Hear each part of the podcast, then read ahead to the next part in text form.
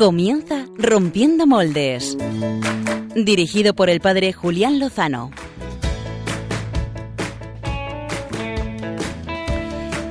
Muy buenas noches, queridos amigos de Radio María, queridos amigos de Rompiendo Moldes, en este día que acaba de terminar, en el que hemos cumplido 16 años de existencia de Radio María España.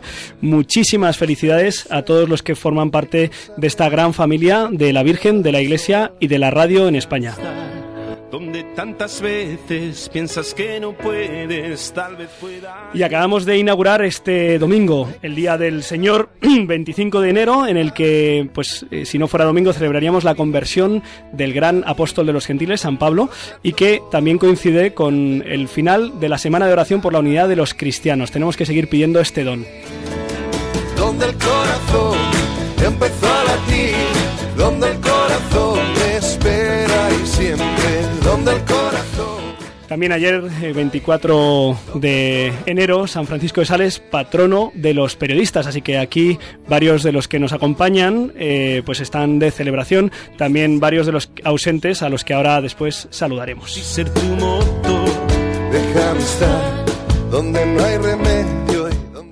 En el programa de esta noche queremos abordar un tema que viene coleando, que viene pues del año pasado, del 2014, en el que la Catedral de Córdoba cumplía ni más ni menos que 775 años desde su consagración y eh, pásmense ustedes, queridos amigos oyentes, después de 775 años se pone en duda si la Catedral de Córdoba pertenece a la Iglesia.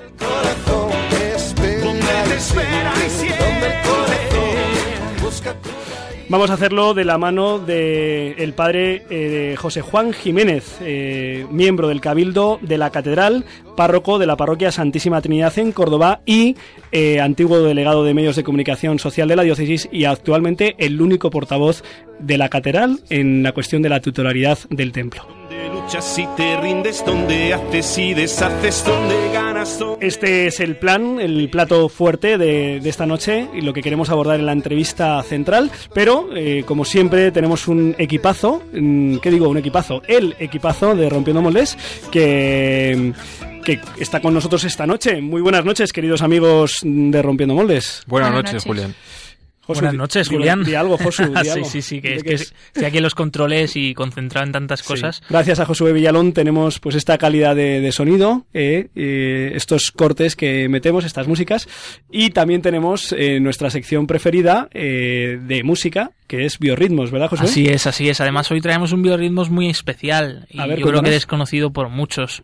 Sí. es que yo pues, lo acabo de descubrir hoy mismo prácticamente al artista que traemos. Desconocidos por tantos casi casi por ti también. Sí, sí, es una mezcla de, de, culturas, de naciones, eh, pero con una música, pues como siempre, con mucho sentido cristiano. Pues bien, vamos a echar de menos a Beatriz López Roberts. No, lo mismo llega a la una y media. sí, sí, sí. Bueno, ya hablaré más adelante en mi sección, pero me está dejando un poco vendido, ¿eh? Ya estoy mosqueado. Esto de que se vaya a casar, aunque no es la única, no es la única, ¿eh? Pero bueno, eh, Josué, te agradecemos en nombre de todos los que oyen Rompiendo Moldes de Radio María, que nos busques, que nos busques eh, estos nuevos eh, artistas, sonidos, músicas con sentido. Gonzalo Castillero, ¿y tú qué nos traes? Yo traigo preferido de nuestro programa. Yo traigo a un mago del suspense. Un mago del suspense. Sí, sí, sí, ahí lo dejo. Y estás para haciendo... generar estás haciendo gala de ello. Claro. Muy bien, muy bien. Pues nada, esperaremos tu sección con mucho interés, como siempre. Y para terminar con el equipo que está hoy aquí presente, la, la, señorita, la, Juan, señorita, la señorita eh, está María, María Redondo. Eh, sí.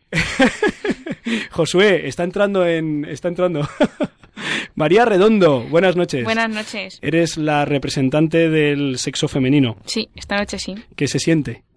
Pues nada, aquí... Solo ante el peligro. Solo ante el peligro. Vamos, que, que tú ya tienes asumido lo de ser la representante femenina en tu vida, ¿no? bueno. Oye, que hoy Pachi Bronchalo no está con nosotros. ¿Qué le has hecho? Está de ejercicios. Está de ejercicios que... De Le viene bien, que se está poniendo De- gordo. De gimnasio.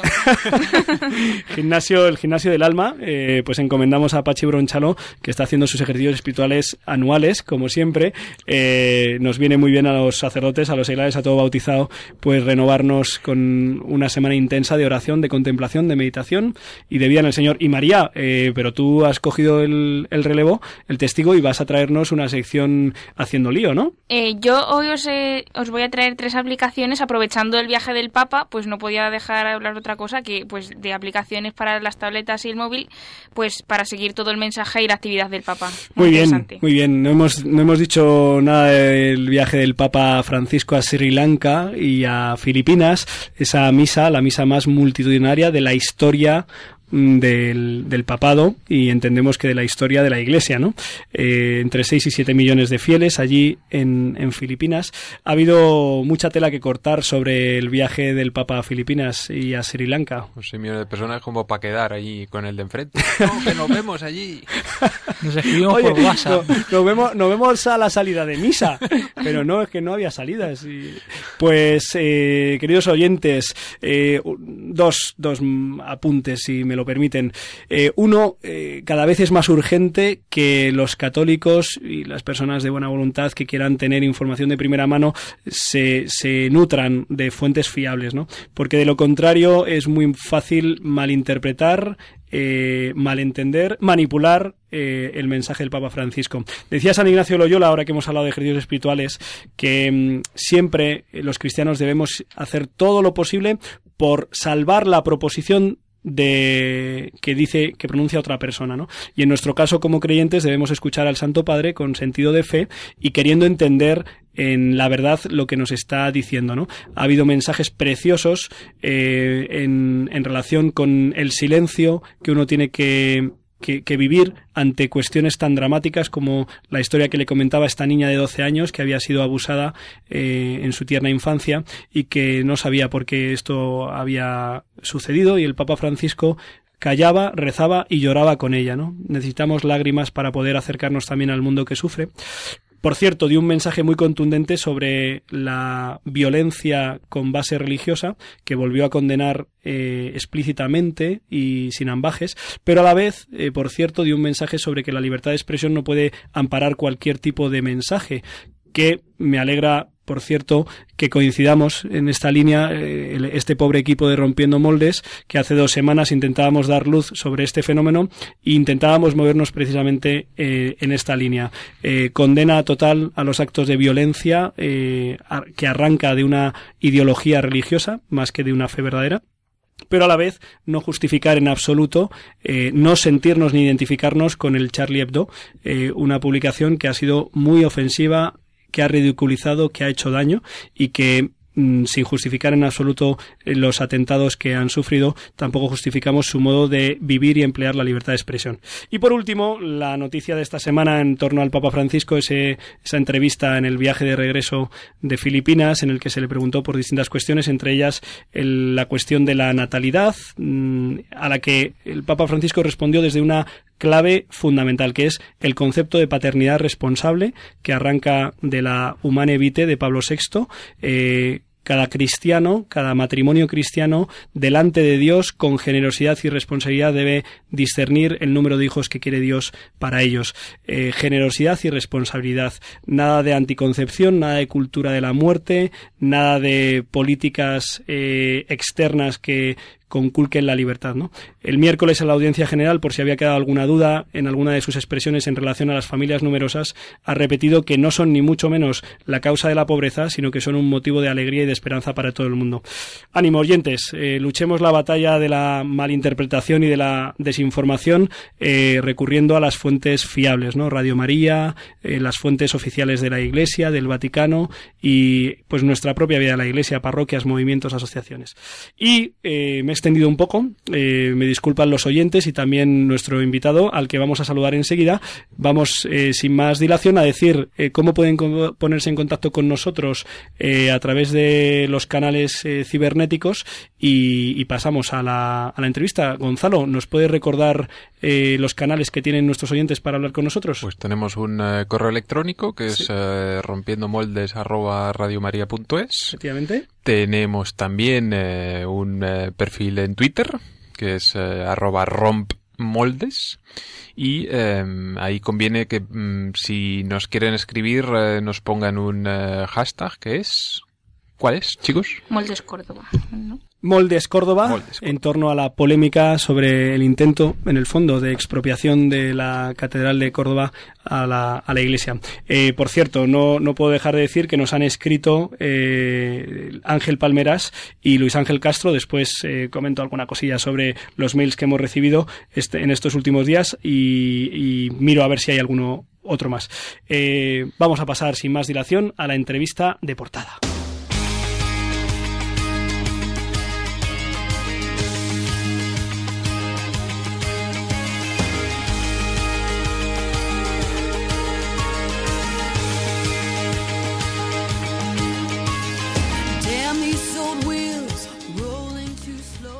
Les comentábamos al principio de este programa que mm, después de 775 años eh, de la consagración del Templo Catedral de Córdoba como tal, eh, que además ha sido festejado durante todo el año pasado, durante todo el 2014, eh, pues ha surgido en los últimos meses una polémica interesada, manipuladora, eh, intentando, intentando presentar a, la Iglesia Católica y a la diócesis de Córdoba en particular, eh, pues como una institución que se ha apropiado eh, ilegalmente y legítimamente al menos de, de, la Catedral de Córdoba, antigua mezquita. y teníamos un deseo en el equipo de Rompiendo Moldes, que consiste en lo siguiente, intentar poner claridad en este asunto que otros tienen interés en que sea revuelto, confuso, ¿no? Porque a, ¿cómo es? A mar revuelto, ganancia de pescadores, es algo así, ¿no? Río. A río, revuelto. Bueno, río, mar. hay agua. Bien, hay agua. Para dar esa claridad, hemos contactado con don José Juan Jiménez, eh, miembro del Cabildo de la Catedral, párroco de la Santísima Trinidad de Córdoba, antiguo eh, delegado de medios de comunicación de la diócesis y portavoz del Cabildo de la Catedral para este asunto. Muy buenas noches, eh, don José Juan. Muy buenas noches a todos los oyentes de Radio María. Muchísimas gracias por acompañarnos eh, esta noche y, te pedimos eh, pues que empecemos por donde te parezca eh, pues más adecuado para que nuestros oyentes se pongan pues en contexto y para que puedan entender por qué una, una iglesia que mm, fue consagrada antes hace tantísimos años, eh, en estos momentos, desde distintos ámbitos eh, sociales, religiosos, civiles, políticos, pues se intenta eh, señalar como si fuera una usurpadora. ¿Dónde nos encontramos, José Juan? Bueno, en primer lugar, mm, me gustaría por lo menos para todos nuestros, para todos vuestros los oyentes de Radio María, eh, por lo menos situar, aunque sea históricamente, con sí, cuatro un poco el, el, templo, ¿no? la catedral de, Córdoba. ¿no? Todo, quizás la gran mayoría conocerá que tiene sus orígenes, ¿no? Mm, prácticamente ya en el siglo en el siglo VI mm, teníamos una basílica visigoda que hicimos recientemente unas excavaciones hace pocos años y que todo aquel que entra a la Catedral de Córdoba pues puede visualizar perfectamente y que hace unos días, mm, el jueves pasado, mm, celebrábamos la festividad de San Vicente eh, diácono y mártir, a la que estaba dedicada esa basílica visigoda, y no solamente estaba la basílica, que era la iglesia principal en la ciudad de Córdoba en ese tiempo, sino que se encontraba todo el domo episcopal, es decir, todos los que eran los servicios de la diócesis en aquel instante hasta el 785 que aparece bueno por la, de, la dominación musulmana eh, bueno por lo que conocemos históricamente por al-Ándalus concretamente en Córdoba pues derruyeron asolaron por completo la basílica de San Vicente y utilizaron a ver Ramán I utilizó todos esos materiales eh, bueno materiales de acarreo que así como se denominan pues para construir la primera mezquita pero teniendo en cuenta que, bueno, con una influencia importante del arte hispano-romano en esa construcción, que se ha ido sucediendo a lo largo de todas las distintas fases constructivas de, eh, en aquella, la, durante la dominación islámica. Luego vino una segunda ampliación de Aberramán II, una tercera ampliación eh, quizás la ornamentalmente más preciosista, que es la de Alaquén II, donde, bueno, pues también hay una intervención muy importante de los artistas y arquitectos bizantinos, ¿no? Enviados por el emperador cristiano Nicéforo Foca, quien también regaló los bellísimos mosaicos que hoy eh, están, ¿no? En el, en el Mirrán, ¿no? Luego hubo una última, bueno, y también en esa época se hizo otra aportación importante cristiana en la construcción, que fue la disposición en cruz, forma de cruz del conjunto de los lucernarios del Minra, asumiendo la planta de cruz latina y reafirmando la influencia de estructura basilical, ¿no? En el plan original del edificio.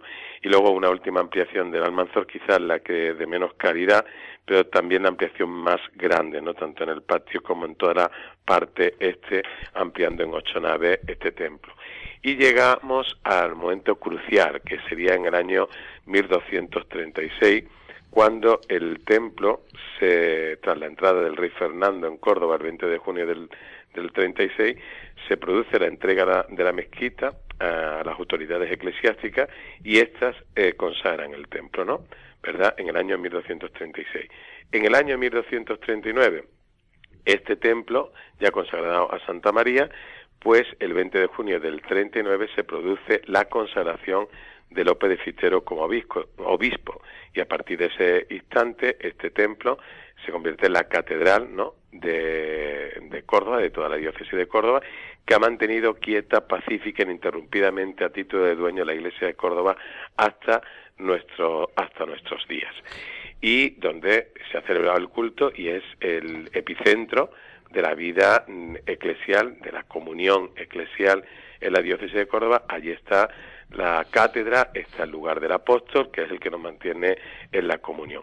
Por lo tanto, a partir de ese momento, ahora en, la actualidad, pues ha iniciado una, bueno, pues una, un conflicto, una problemática en torno a, la Catedral de Córdoba muy importante, que nace ya en el 2004 cuando solicitan una, una la Junta Islámica en Córdoba eh, reclama el uso compartido de, de este templo. ¿verdad? Y lo volvieron a intentar también en el año 2006 y recientemente también. Pero ahora, hace 11 meses, una, se creó una plataforma que mm, se llama Plataforma en Defensa de la Mezquita de Córdoba, quien empezó a, iniciar una campaña donde acusaban a la Iglesia de Córdoba de haber eh, quitado el título de mezquita a este templo y de haber eliminado la huella omeya y la huella islámica en el edificio. Ante este hecho, podemos responder, eh, y quiero que todos los, los, oyentes lo tengan muy claro, la Iglesia de, Córdoba no ha negado en absoluto el pasado, eh, la huella islámica del templo. Eh, no solamente no lo ha negado, sino que lo ha puesto en valor, eh, lo ha mantenido y lo ha conservado, esa, esa huella, y la se puede apreciar en todos los visitantes, de la época de la ilustración hasta de nuestros días, está ahí, ¿no? Ellos nos acusan también de haber quitado el nombre de mezquita, porque en los folletos explicativos que se da al visitante, pues aparece el nombre de la Catedral de Córdoba. Es cierto que en otras épocas ha habido algún folleto que ponía Mezquita Catedral o Catedral Antigua Mezquita, pero bueno, los recientes folletos nosotros pusimos Catedral de Córdoba, porque es hoy en la actualidad el templo es una catedral. ¿Que fue antes una mezquita? Sí. ¿Que fue antes de mezquita basílica? También. También. Por lo tanto, hoy en la actualidad lo que es eh, lo que es objetivo y lo que no se puede renunciar es que este templo hoy es una catedral. José Juan, eh, quizá para, para, que nuestros oyentes, eh, después de este mm, interesantísimo y, clarificador itinerario histórico, ¿no? primero una basílica cristiana dedicada precisamente a San Vicente que celebrábamos el pasado jueves, con su sede episcopal, una iglesia que ante la entrada del invasor musulmán en el siglo VIII pues eh, es derruida, es destruida, aunque se utilizan sus elementos y tenemos todavía, recuerdo yo en la visita eh, que hice a la, a la Catedral de Córdoba, en, en, el Alma de Córdoba, que es una preciosidad, pues recuerdo perfectamente cómo se, cómo se presentaban esos restos de la antigua basílica. Después se construye la mezquita y eh, con sus eh, diversas ampliaciones hasta que después de la reconquista en el siglo XIII es vuelta a consagrar y después consagrado el obispo. Eh, eso está clarísimo, históricamente es así y de hecho se han conmemorado los 775 años de aquellos acontecimientos, de la consagración del obispo, precisamente. Eh, entonces la pregunta es, por qué hay una pugna o por qué hay un intento de presentar a la Iglesia como usurpadora de la propiedad, de la titularidad. Eh, ¿Qué es lo que ha acontecido en los últimos años al hilo de la ley de inmatriculaciones que, que, pone esta cuestión encima de la mesa, que es una cuestión que si alguien quisiera entenderla bien y aceptarla, pues no tendría ningún problema? Pues muy sencillo, es decir, es el Logan que están que están publicando y que dicen hasta la sociedad eh, pues bueno, pues políticos, ¿verdad?, de distintos partidos políticos, incluso la administración autonómica, de que la Iglesia se ha quedado con la propiedad de la catedral por 30 euros, es una falacia y vamos, una falsedad en toda regla. Mirad, eh, todo el mundo sabe que hasta el año 1998 la Iglesia Católica no podía inscribir a su nombre sus templos. eh, en cambio, otras confesiones religiosas sí podían hacerlo. Eh, a partir del año de la reforma de la ley de hipotecaria en el año 1998, se le permite a la Iglesia poder inscribir, registrar a su nombre sus propiedades. Inscribir en el registro, esa acción lo lleva a cabo la Iglesia de Córdoba en el año 2006 con respecto al templo de la Catedral de Córdoba. Pero inscribir en el registro no significa adquirir propiedad, comprar propiedad en ningún modo, sino que es dar publicidad algo que es tuyo. No puede, eh, cualquiera puede inscribir una propiedad, pero si alguien puede aparecer diciendo, oye, pues esa propiedad es mía, bueno, pues la reclama, ¿no? En este caso, la Iglesia tiene, eh, tiene documentación jurídica y la historia que la avala, eh, es publicidad más que suficiente para mostrar que es la dueña legítima, ¿verdad?, de este, de este lugar, ¿no?, de este templo. La, el, el inscribir en el registro de la propiedad no da más propiedad ni adquirimos propiedad, sino es dar publicidad a que esto es de la Iglesia de Córdoba, que gracias a Dios ahora se nos permite y anteriormente al año 1998 no podíamos hacerlo. ¿Cuál era el motivo por el que la Iglesia no podía eh, inscribir, registrar sus propiedades? Porque la misma ley de reforma hipotecaria, la ley hipotecaria que existía no permitía ni a las administraciones ni a la Iglesia porque se entendía, se daba por entendido de bueno de que era su propiedad, no tenía la necesidad de hacer esa inscripción. Ya, Entonces, a partir del 98 sí que se nos permite la legislación hacerlo. Bien. Bien, parece, yo creo que con estos dos elementos, es decir, con el repaso, eh, aunque sea somero, pero preciso, de los hechos históricos, de los periodos por los que ha pasado este lugar eh, sagrado, eh, primero cristiano, católico, después musulmán y de nuevo católico, como hasta la fecha de la actualidad, que por cierto, eh, estaba recordando ahora que dentro de las declaraciones y dentro de los distintos ataques que se han producido con este tema desde la vía política, desde la vida política, pues estoy recordando unas declaraciones de la presidenta de la Junta de Andalucía eh, que a la vez alababa la gestión que el Cabildo ha, ha desarrollado para poder eh, custodiar y mantener y tener en valor el, el edificio, que por cierto es patrimonio eh, UNESCO de la humanidad, ¿verdad? Sí, sí. Eh, no sé, José Juan, ahora les voy a dar la posibilidad aquí al equipo de Rompiendo Moldes de que te hagan alguna pregunta, aunque no nos queda mucho de entrevista. Si te parece necesario eh, que los oyentes tengan algún dato más eh, que clarifique la situación en relación con los movimientos políticos o con esta plataforma eh, islámica que pretende ese uso o con algún otro aspecto. Hay un elemento muy importante y es el que acabas de, de apuntar que es uno de los segundos ataques, el tema de la gestión que el Cabildo Catedral está haciendo sobre el templo. Uh -huh. Definitiva, mmm, bueno, pues hay un interés eh, económico, ¿no? Es decir, ellos acusan de que nosotros estamos haciendo una mala al eliminar el, nombre mezquita o mezquita catedral como marca, según su criterio, pues nosotros estamos haciendo un daño a la promoción turística. La afirmación que tenemos que hacer con respecto a eso es que los datos eh, son objetivos y afirman que el Cabildo Catedral de Córdoba hace una magnífica gestión en ese aspecto porque ha crecido en visitantes un 10% en este último año. Ha tenido 1.567.017 mm, visitantes en el año 2014. ¿Qué es el problema? Dice, ¿qué pasa con lo que ingresa la Catedral de Córdoba? ¿Dónde va destinado lo que ingresa la Catedral de Córdoba? Pues muy sencillo. Nada más que a mantenimiento y conservación destinamos el 31% de los ingresos. Con esto hay que afirmar que la Administración Pública, por ejemplo, la Junta de Andalucía, que dice haber hecho inversiones, podemos decirle que los últimos 18 años no ha invertido ni un, ni un solo euro en este templo. Dedicamos el 20% a, a perdón, el otro... Eh, el, el 20% a obras de, de, la, de acción caritativa, pastoral, de cooperación internacional también, ¿no?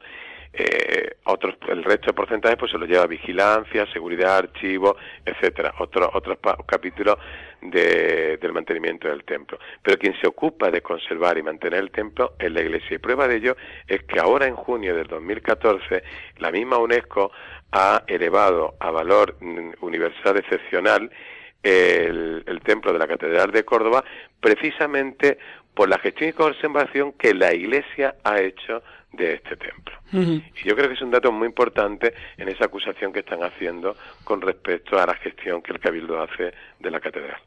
Eh, habría, habría bastantes eh, aspectos que comentar, eh, pero lo vamos, yo me voy a limitar aquí, solo voy a hacer una recomendación que es a todos nuestros oyentes que, que puedan, eh, pues que se acerquen a, a, Córdoba, que es una bellísima ciudad, y que visiten la, la, catedral, la antigua mezquita, la catedral de Córdoba, y si pueden, que visiten eh, la visita, que hagan la visita nocturna, que se llama el Alma de Córdoba.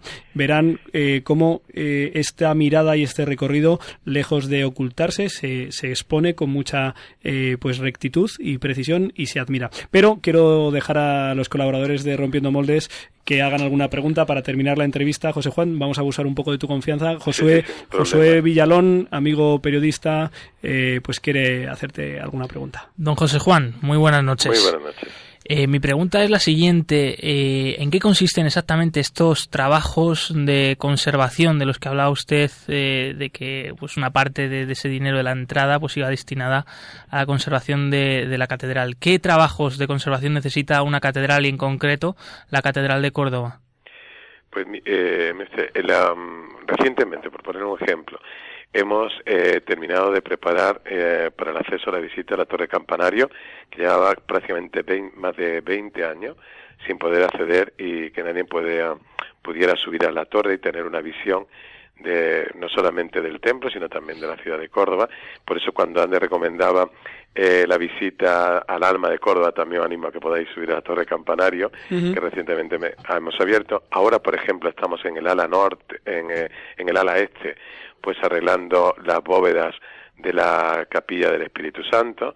Eh, tenemos que, estamos en la nave central, estamos cambiando también todas las vigas eh, del interior, es decir, constantemente mmm, estamos también restaurando la capilla de la Purísima eh, Concepción.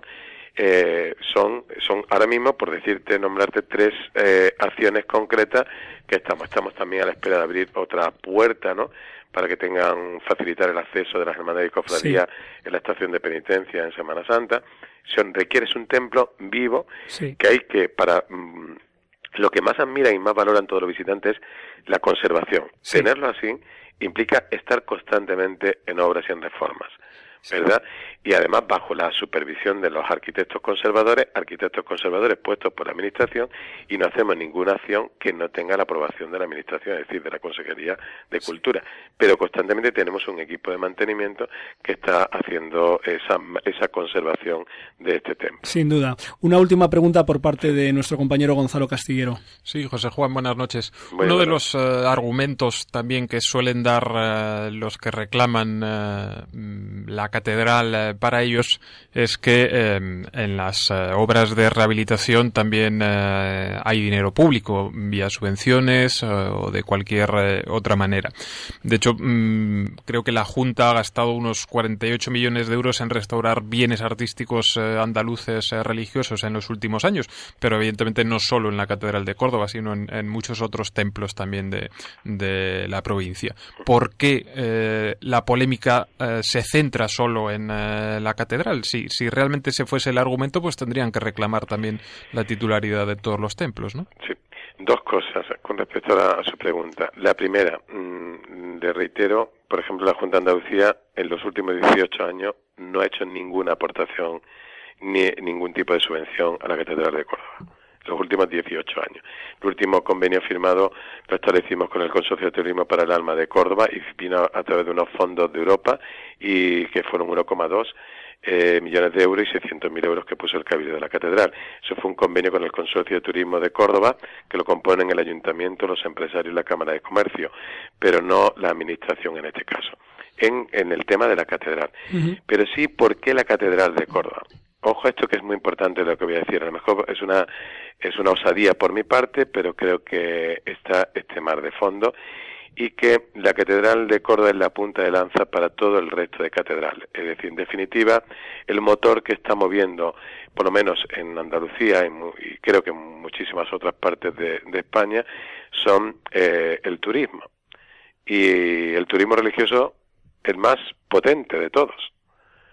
¿Verdad? y la Catedral de Córdoba, el poder eh, asumir e intentar buscar la gestión eh, turística de la Catedral de Córdoba implican abrirle el camino pues a entrar en todas las catedrales de España para la promoción y difusión del turismo. Por lo tanto, ello, ellos, las administraciones públicas, gestionar los recursos de esa visita turística.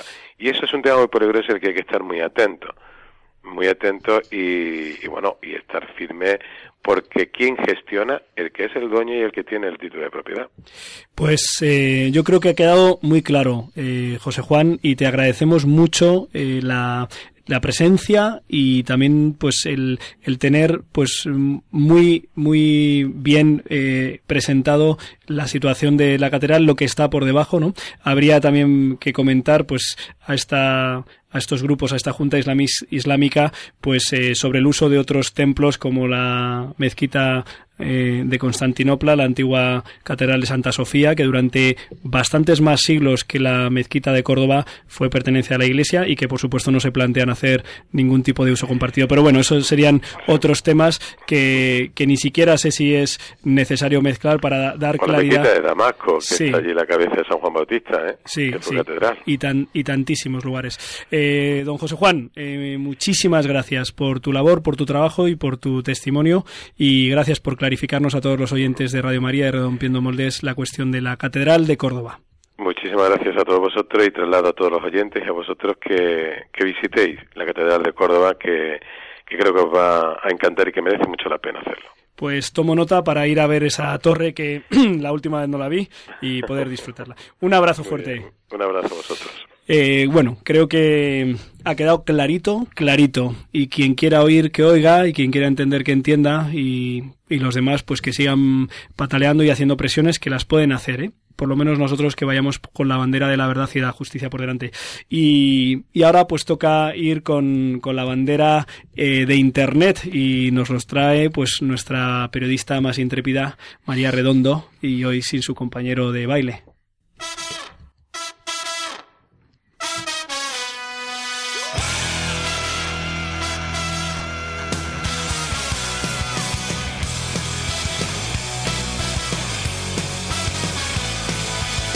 Enredando. Con María Redondo y Pachi Bronchalo.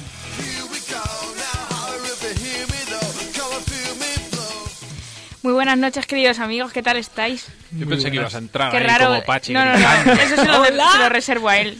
Se, hace raro, de hecho, no oír la, la voz de, cada uno, de Pachi. Cada uno con su estilo, María. Con claro su que estilo, sí. Claro. Pues nada, hoy hago yo de Pachi de María.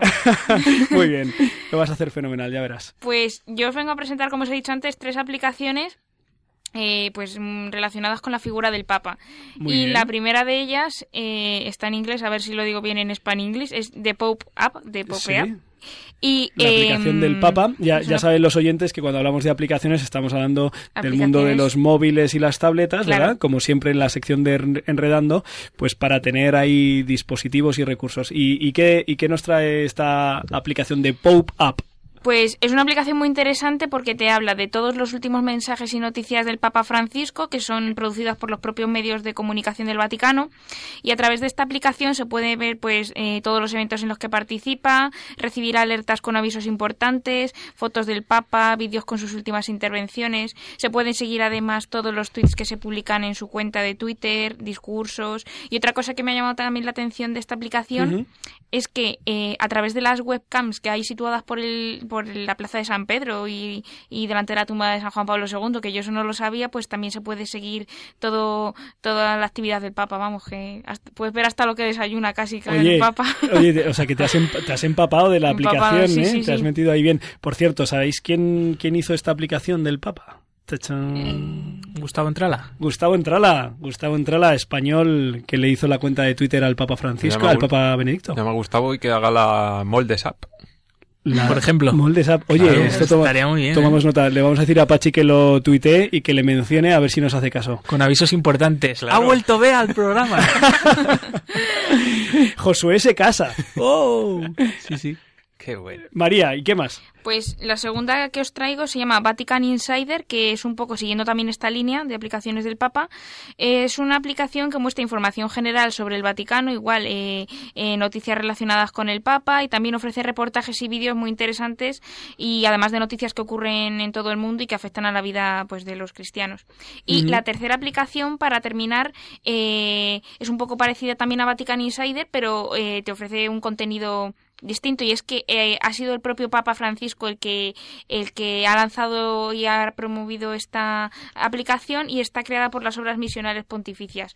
Igualmente pues se pueden ver noticias, vídeos y los usuarios pueden eh, consultar información sobre cualquier acontecimiento de la Iglesia y, y nada que yo os recomiendo esas tres. Pero en esta no nos has dicho, la última no nos has dicho cómo se llama, ¿no? Misio, Misio. se llama con dos S. Misio con dos Misio. S, o sea, como debe ser como misión en latín, ¿no? Sí. Misio. Es probable. ¿Y qué, ¿Y qué es lo que tiene esta, esta aplicación, María? Pues eh, ofrece noticias, vídeos. Es un poco parecida a Vatican Insider, pero son dos aplicaciones distintas. Ofrece, pues igual, informaciones sobre eh, todos los acontecimientos que ocurren en la Iglesia, un poco para estar al día de lo que ocurre en el mundo cristiano. Y si no sabemos dónde acudir. Oye, pues mira, esta semana justo me preguntaban a mí por en, eh, a través de Facebook, pues eh, oye, con toda la movida que ha pasado de las declaraciones del Papa Francisco, que ha dicho, que no ha dicho, cómo lo entendemos, como tal, me preguntaban, oye, fuentes fiables Claro. donde pueda. Entonces, eh, bueno, en Facebook hay un hay una página de Radio Vaticana, Radio Vaticana en español, que es eh, un canal oficial, ¿no? Pero qué bien saber que hay estas tres aplicaciones. Hombre, quizá la más oficial, vamos, la oficial es de Pope App, esta depende de news.va, de vatican.va y esta es la oficial. O sea, y lo único, no sé por qué no se puede copiar y pegar los textos. Yo se lo tenemos que decir a Entrala, por favor, Josué, apúntatelo. Sí, sí, sí, Entrala. Mañana le llamo. Y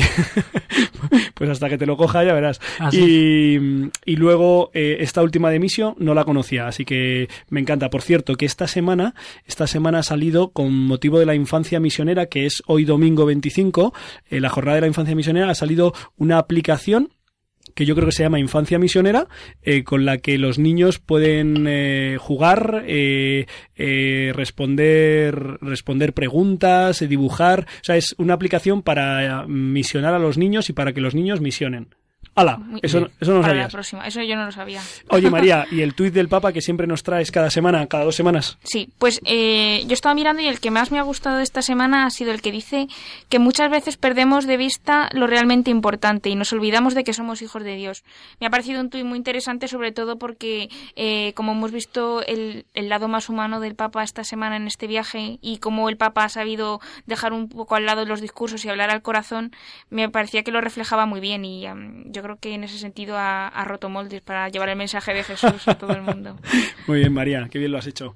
¿Qué, qué, qué nota le damos, Gonza? Pues eh, yo creo que un 12. Un 12. Josu, Bueno, bueno. Pues sí. 12, 12. Y yo también saco un 12. Se me ha caído el boli. Bueno, mu- muchas gracias, María. Nada. Un placer. Eh, pues de- del mundo enredado nos, nos vamos al que nos hace el lío cada dos semanas, eh, porque nunca sabemos dónde le vamos a encontrar, qué nos va a traer el sastre preferido de nuestro programa.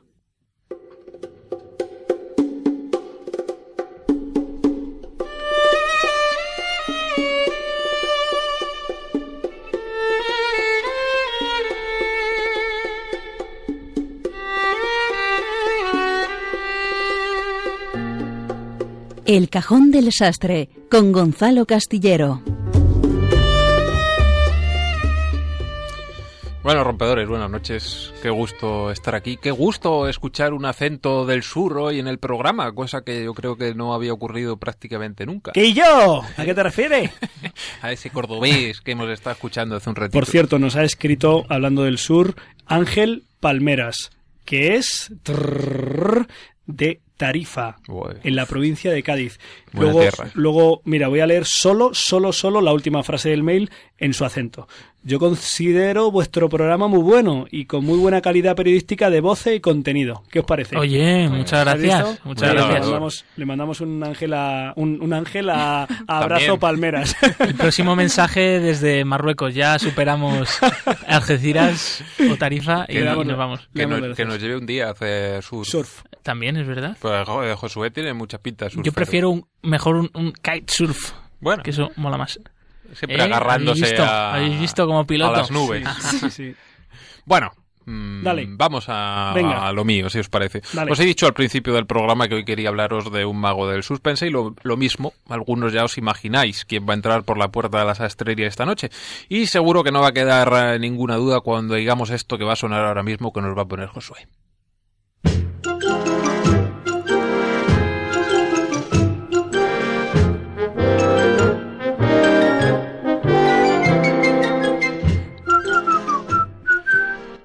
¿Qué? ¿Sabéis ya de quién os voy a hablar? Algo me suena. Hombre. Esto me, ¿Sí? esto me suena de un anuncio por ahí, no sé. Pues, amiguitos, se trata del mítico Alfred Hitchcock. Toma ya. ¿Eh? Estábamos esperando, ¿eh? ¿Verdad? Sí, Uno- sí, eh, llevábamos tiempo. Sí, sí, uno de los más grandes directores de la historia del cine. De todas sus pelis, ¿a vosotros cuál es eh, la que más os mola? Yo conozco la de los pájaros. Y la de Yo confieso, no sé si es de él. Sí, señora. Pues esas dos. Eh, la de la ventana indiscreta. ¿cómo Ah, esa también es muy buena. Muy buena. Sí. Yo me No. quedo con vértigo. Con vértigo. Sí. Muy Sí. bien, muy Yo bien. confieso, por lo que me toca, eh, reconozco que me marcó bastante. Pues eh, hay muchas realmente donde elegir porque la carrera de este hombre fue prolífica. Dirigió más de 50 películas durante seis décadas.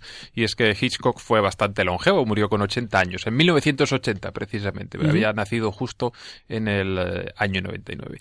¿Y por qué le hago un traje hoy a este hombre? Pues porque eh, Hitchcock fue uno de esos rara en Hollywood, ya que era católico, lo cual es aún más raro si se tiene en cuenta que había nacido en el Reino Unido. Sí. Eh, fue educado por eh, los jesuitas. Qué tíos. Qué tíos. Pues de ellos recibió una educación bastante severa y eh, empezó a trabajar en la industria del cine muy joven y muy pronto se mudó a hacer carrera a Estados Unidos, a Hollywood, donde vivió prácticamente toda su vida, en Sí. Beverly Hills.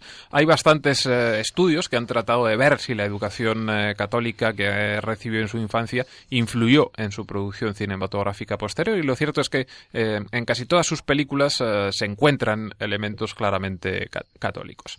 A él realmente nunca le gustó hablar del tema, fue bastante celoso de su vida privada y cuando le preguntaban en entrevistas pues prefería ceñirse a aspectos puramente técnicos.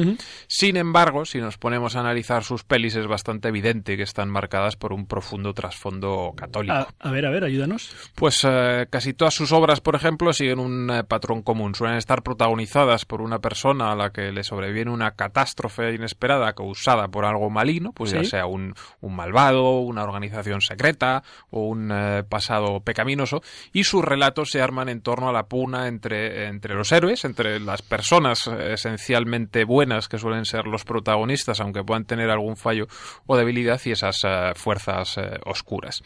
Mm, hay algunas eh, excepciones puntuales, como ¿Sí? puedan ser Vértigo o Los pájaros. Había algún pájaro bueno en la película. Bueno, está, está por ver. Sí. Lo, deja ahí un po- lo deja en el aire. ¿eh? Pero vamos, por lo general en las películas de Hitchcock, pues el bien, por suerte, triunfa sobre el mal. Y hay dos pelis en toda su carrera, una de ellas, de hecho, ya la habéis eh, mencionado, que tienen un tema específicamente católico. Las dos son eh, de la década de los 50, son Yo Confieso, que es eh, esta de la que tú hablabas, Julián, y que te gustó, y la otra es Falso Culpable. La primera la protagonizaba Montgomery Clift, que hacía de sacerdote, y la otra era de Henry Fonda, que hacía de padre de familia. A estos dos personajes se les acusaba de un crimen que no habían cometido y las pasaban canutas para demostrar eh, su inocencia, sobre todo el, sacerdote. Este porque no podía romper el secreto de confesión y al otro porque no le creía a nadie. Pero bueno, ambos terminan salvándose gracias a la intervención de la providencia. Muchos críticos han apreciado en la obra de Hitchcock una presencia contundente de absolutos morales enraizados en una cosmovisión eh, judio-cristiana y lo cierto es que casi todas sus películas tienen una moraleja más que evidente. Pese a que tratara de pasar de puntillas por su condición de católico, es evidente que ésta se trasluce en la manera de enfocar eh, sus obras y que hasta el final de sus días eh, estuvo mm, él muy próximo al, mensaje del Evangelio.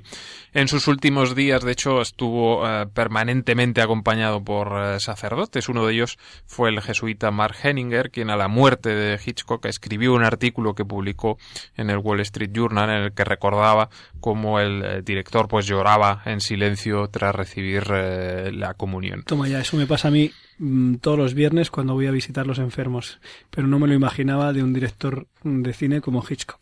Pues en estos tiempos extraños que nos corren eh, hoy en día convendría recuperar algunas de las películas de este hombre para apreciar esos valores que se han perdido en buena parte de la sociedad y que nos han conducido, por desgracia, a lo que hoy tenemos. Gonzalo, no dejas de sorprenderme, macho. Bueno, se hace lo que se puede. Uno, uno que es así. Bueno, yo, quería añadir una cosa, que aunque Vértigo se salga un poco del molde, pero también hay elementos católicos, porque la peli acaba eh, en un convento, ¿no? Lo que era un convento franciscano de California, eh, esos pilares católicos de los Estados Unidos y de América, ¿no? también. bueno, no, a lo mejor no tiene mucho que ver, o sí, no lo sé. Sí, sí, eh, yo creo que este hombre no daba tampoco puntadas sin hilo y que todo lo ponía por algo. Hablando de sastres, puntadas sin hilos y franciscanos y América, el Papa Francisco va a beatificar a alguien que fue protagonista de un... De un rompiendo moldes, de un, vamos, de un, de un, sastre, de Fray Junípero Serra. Fray Junípero Serra. Fíjate, no sabemos, no nos consta ¿eh? que le haya llegado la grabación del rompiendo moldes al Papa Francisco y a raíz de eso, pero no lo pero bueno, como Josué tiene que hablar con Gustavo Entrala, que le pase también esa, esa, información al Papa Francisco. Muy bien, pues eh, también hablando de gente que nos trae novedades y novedades para bien, vamos a dar paso a la última sección, a la más rítmica, a la más musical de nuestro programa Rompiendo Moldes.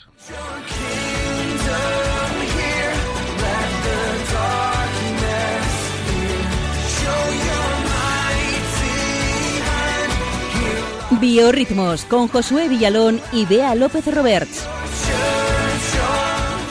Saludos compañeros, ¿qué tal? ¿Cómo estamos? la música de esta careta la eligió Bea, ¿no? Eh, no, la elegí yo. Sí, sí, sí, sí, pero es un es un eh, de un grupo que, que descubrí eh, por Bea y que de hecho lo, trajimos en un biorritmos. Sí, ¿cómo se llamaba? Eh, Rent Collective, creo que se llama. Qué tío. Qué tío.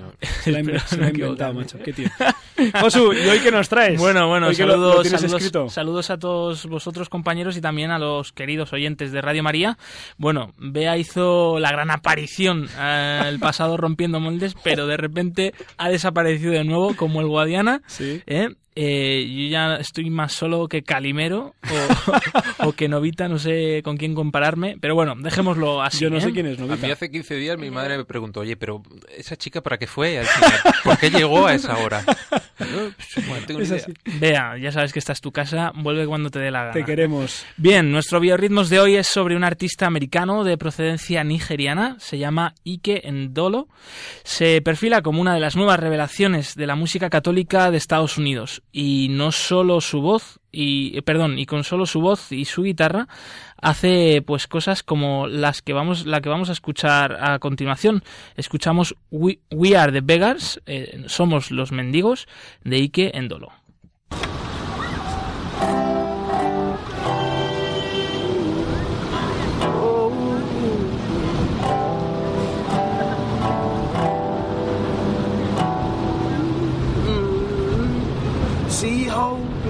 this blaze. Let it burn through this place. Tear down my walls of sin. See mercy flooding in. In you, salvation comes. We'll run to your cross.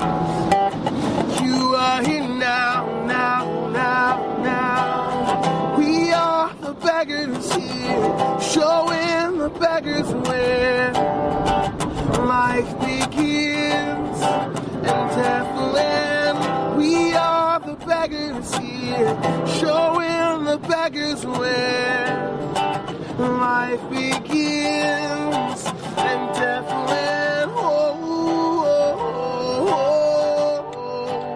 ¿Qué tal suena, eh? No está mal. Se me ha olvidado deciros que era una grabación en vivo, ¿eh? Eh, Sí. Se oía un poco de ruido ambiente Sí. porque aquí el artista lo está, está interpretando Pero su en canción la- en la calle, En la calle, sí, prácticamente. La canción se llama Somos eh, los mendigos, Mendigos. nosotros somos los mendigos. Sí. Y pues este artista, la verdad es que con poco, pues en cualquier esquina hay muchos vídeos por ahí en, en la red de él, ¿no? En cualquier mm, pues situación se monta su sarao y, y a través de su música pues eh, trata también de compartir su experiencia ¿Qué de fe. dice, qué dice Sí, la letra? eh, en esta canción, por ejemplo, el estribillo decía We are the beggars here, nosotros somos los mendigos aquí, mostrando a los mendigos donde eh, la vida comienza y donde la muerte acaba.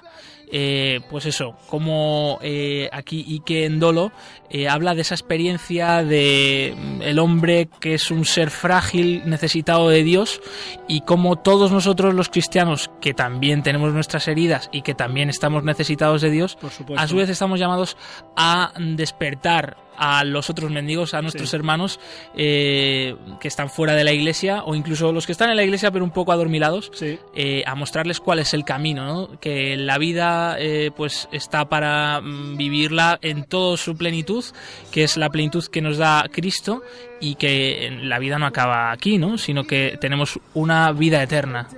Sí, eso es lo que va más o menos Donde este... la vida empieza Eso y es. la muerte termina. Así Mola. es, ¿Y qué es. más, qué más tienes de este tipo? Bueno, pues a ver, eh, tengo que decir antes que, que Ike nació en Missouri, eh, ahí a, a la izquierda de Tennessee, eh, no sé si nos situamos un poco en el mapa de Estados Unidos. El centro de Nigeria. Ahí, vamos. más o menos, más o menos.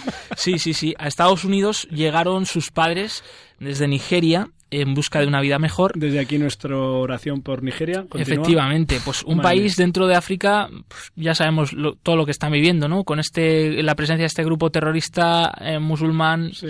Boko Haram que está cometiendo barbaridades y hace apenas unas semanas, en unos días, eh, con varios atentados habían mm, asesinado a, a dos, más de 2.000 personas. Sí. Eh, mientras ocurrían todos los atentados en, país, en París, porque que no hay que hacer de menos, pero que cuidado, eh, que está, esto está ocurriendo en otros países del mundo, eh, unas números, unas cantidades eh, muy, muy traumáticas y, y nadie lo sabe y nadie dice nada. Tremendo. Perdona la interrupción. Nada, nada, no. Y es que también quería comentar, ya que hablamos de, de Nigeria y que Ike Ndolo no, también nos, nos lo hace presente, pues de sus pro- procedencias africanas, es que Nigeria es un país pues de una fe cristiana pues muy fuerte, muy viva, muy arraigada, ¿no? Y de ahí también a él le nace un poco Sí. el que compartir eh, con su música pues la fe que, que él ha, ha vivido mm, en primer lugar en su casa, ¿no? Y lo hace también a través de dar la gloria. al Efectivamente, efectivamente. Y de, de ahí tra- traemos el, el siguiente tema que se llama Glorious, Glorioso.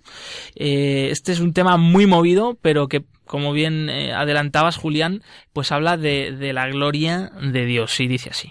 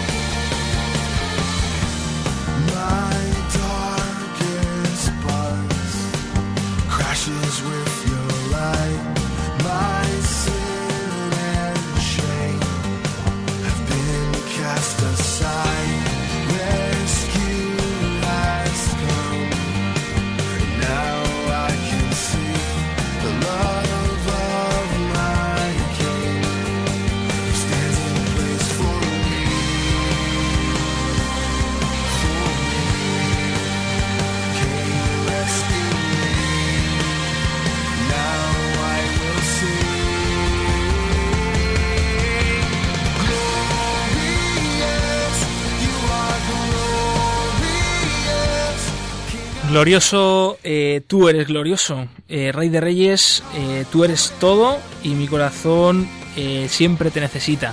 Oye, esta me ha gustado más que la de las guitarras secas, ¿eh? Sí, y antes de acabar, que ya Sí. tenemos poco tiempo, Sí, sí, la- el último tema que tenemos de Ike Endolo, pues nos habla de lo que es el bautismo y invita a la gente a acercarse a las aguas que nos limpian de nuestros pecados y que nos traen una vida nueva, una vida en Jesucristo, una vida llena. Y con esto me despido, si os parece, ¿vale? Y Qué grande. despedimos también un poquillo el programa. Aquí en un estilo más country de Missouri, el corazón de Estados Unidos. A la izquierda de Tennessee. Ahí estamos. Mucho talento en Nigeria, ¿eh? and my eyes are closed because of what they've seen. I'm stuck in smoke and fire, and it's getting hard to breathe.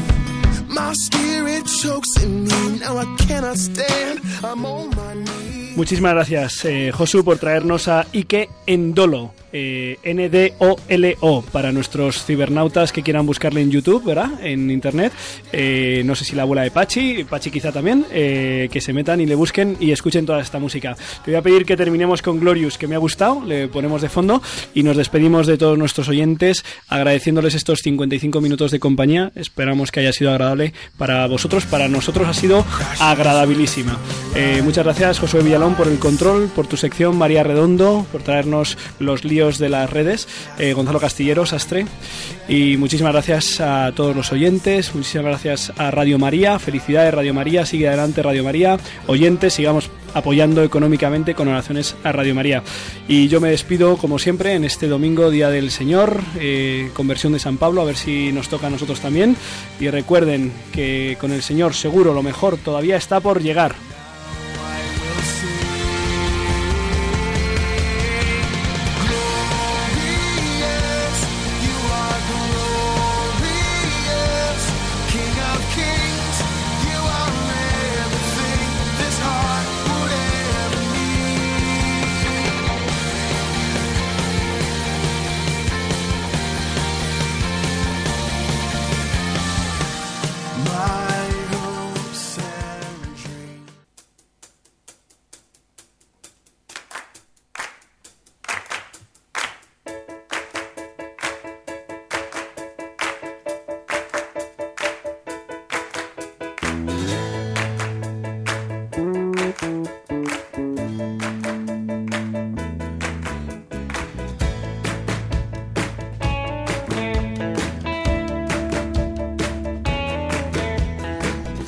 Han escuchado en Radio María Rompiendo Moldes, un programa dirigido por el padre Julián Lozano. Donde estén tus sueños, donde tus anhelos se ponen al sol. Déjame estar donde tantas veces piensas que no puedes, tal vez pueda yo. Déjame que sea yo tu fortaleza. Déjame vivir allí donde brota todo, donde nace todo, justo en la raíz. Donde el corazón empezó a latir, donde el corazón me espera y siempre, donde el corazón busca tu raíz, donde el corazón te mueva y lleve, donde el corazón, donde el corazón. En tus desengaños para repararlos y ser tu motor. Déjame estar donde no hay remedio y donde estén tus miedos, encontrar valor. De tu confianza brota esperanza. Si te dejas ir allí donde brota todo, donde nace todo, justo en la raíz.